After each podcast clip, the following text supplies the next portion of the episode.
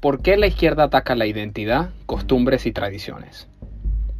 Es fácil para todo el mundo reconocer a una persona de su propio país, de su propia región y hasta de su propia religión con solo un pase de mirada. Hay cosas que nos definen, la forma de hablar, de vestir, lo que decimos y el cómo lo decimos, las cosas que comemos, lo que consideramos importante, en fin. La cantidad de patrones es amplia cuando se trata de la identidad. Personalmente considero que es imposible hablar de comunidad si no hay cosas en común, si no hay cosas que nos unen los unos a los otros en torno a costumbres, tradiciones, a esas cosas que forjan la identidad. En Twitter escribí, cuando un venezolano ve a alguien comiendo ayaca, cuando un argentino ve a otra persona bebiendo mate, y cuando un cubano escucha a alguien decir patria y vida, lo reconoce. Y eso, eso es identidad. La identidad nos une, por eso la izquierda la quiebra para separarnos.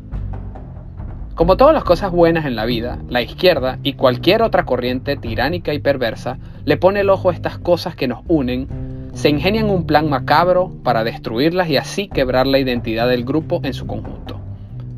La forma más fácil de conquistar a una tribu, una comunidad, a un ejército o a un país entero es dividiéndolo.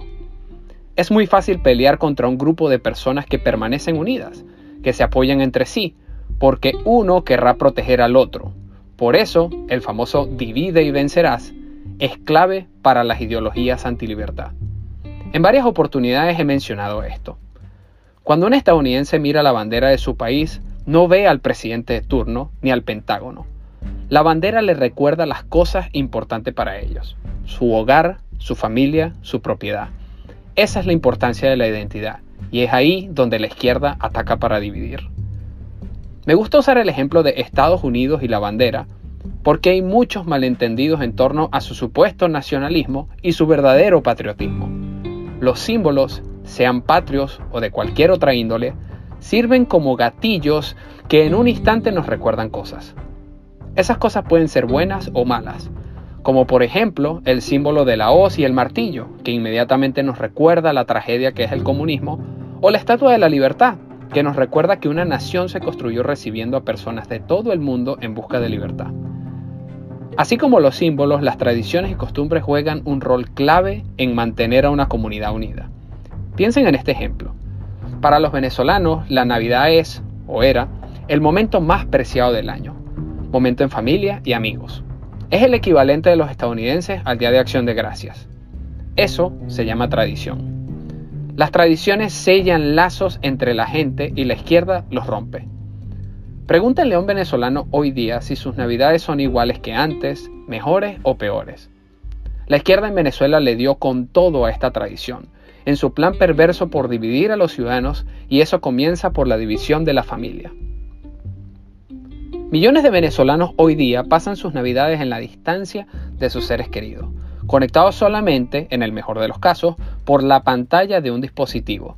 Pero el sentimiento y la integración de comunidad no es igual sin el lazo social natural, la presencia. ¿Qué hará la izquierda si quiere dividir a Estados Unidos? Irá contra su identidad, cosa que ya hacen al asociar la bandera de los Estados Unidos con explotación capitalista. Irá contra la familia, cosa que ya hacen al adoctrinar a los hijos de los estadounidenses a través de los medios y redes sociales. Por último, irá contra su tradición más preciada, el Día de Acción de Gracias, buscando la manera de que ya no tenga la misma relevancia en la vida de las nuevas generaciones. Veamos más tradiciones en conjunto. Piensen en Argentina y la importancia del asado, en Venezuela y la arepa, en Estados Unidos y el pavo, o en Cuba y la coladita. ¿Qué tienen en común? Son tradiciones para compartir, para sellar los lazos de comunidad en torno a una costumbre. Bueno, la izquierda va contra eso. Ni Argentina, ni Venezuela, ni Estados Unidos, ni Cuba son las mismas comunidades integradas si las comparamos con años o décadas anteriores. La izquierda ha ido mermando, lastimando y quebrando su identidad, tradiciones y costumbres para dividir a la población y hacerla más fácil de conquistar y dominar. Dicho claro y en pocas palabras, no puede existir tal cosa como país si no hay identidad, tradiciones y cultura que unan a la gente en torno a ellas. Los países son comunidades y todas las comunidades para permanecer integradas necesitan lazos, valores y cosas en común. Sin ellas no hay país que valga. Ese es el rol de los símbolos, las costumbres y las tradiciones. Nos hacen recordar lo que nos importa y tener cosas en común con otros.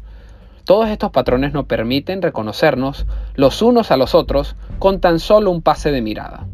Al tener cosas en común, se genera un sentido de pertenencia muy poderoso, humano y natural, que no necesariamente debe ser confundido con la creencia de que si pertenezco a algo, entonces ese algo me posee. No, formar parte de una comunidad y querer trabajar en equipo no es subordinarse ni entregarse a la voluntad del colectivo. Mucho menos es aceptar ser sacrificados por un bien común. Cuando, además de la identidad, tradiciones y costumbres, hay el ingrediente poderoso de objetivos en común, la comunidad es prácticamente indestructible. Formar parte de una comunidad nos ayuda a la división del trabajo, a ser más fuertes, a compartir, vivir en paz, hacer negocios, producir más, tener más, alcanzar los objetivos y vivir mejor. Cierro con esto.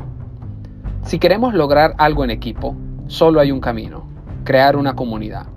Pero toda comunidad necesita una identidad, cosas que nos unan, como una costumbre o tradición. Más importante aún, valores y principios. El trabajo en equipo es más fácil teniendo estas cosas en común.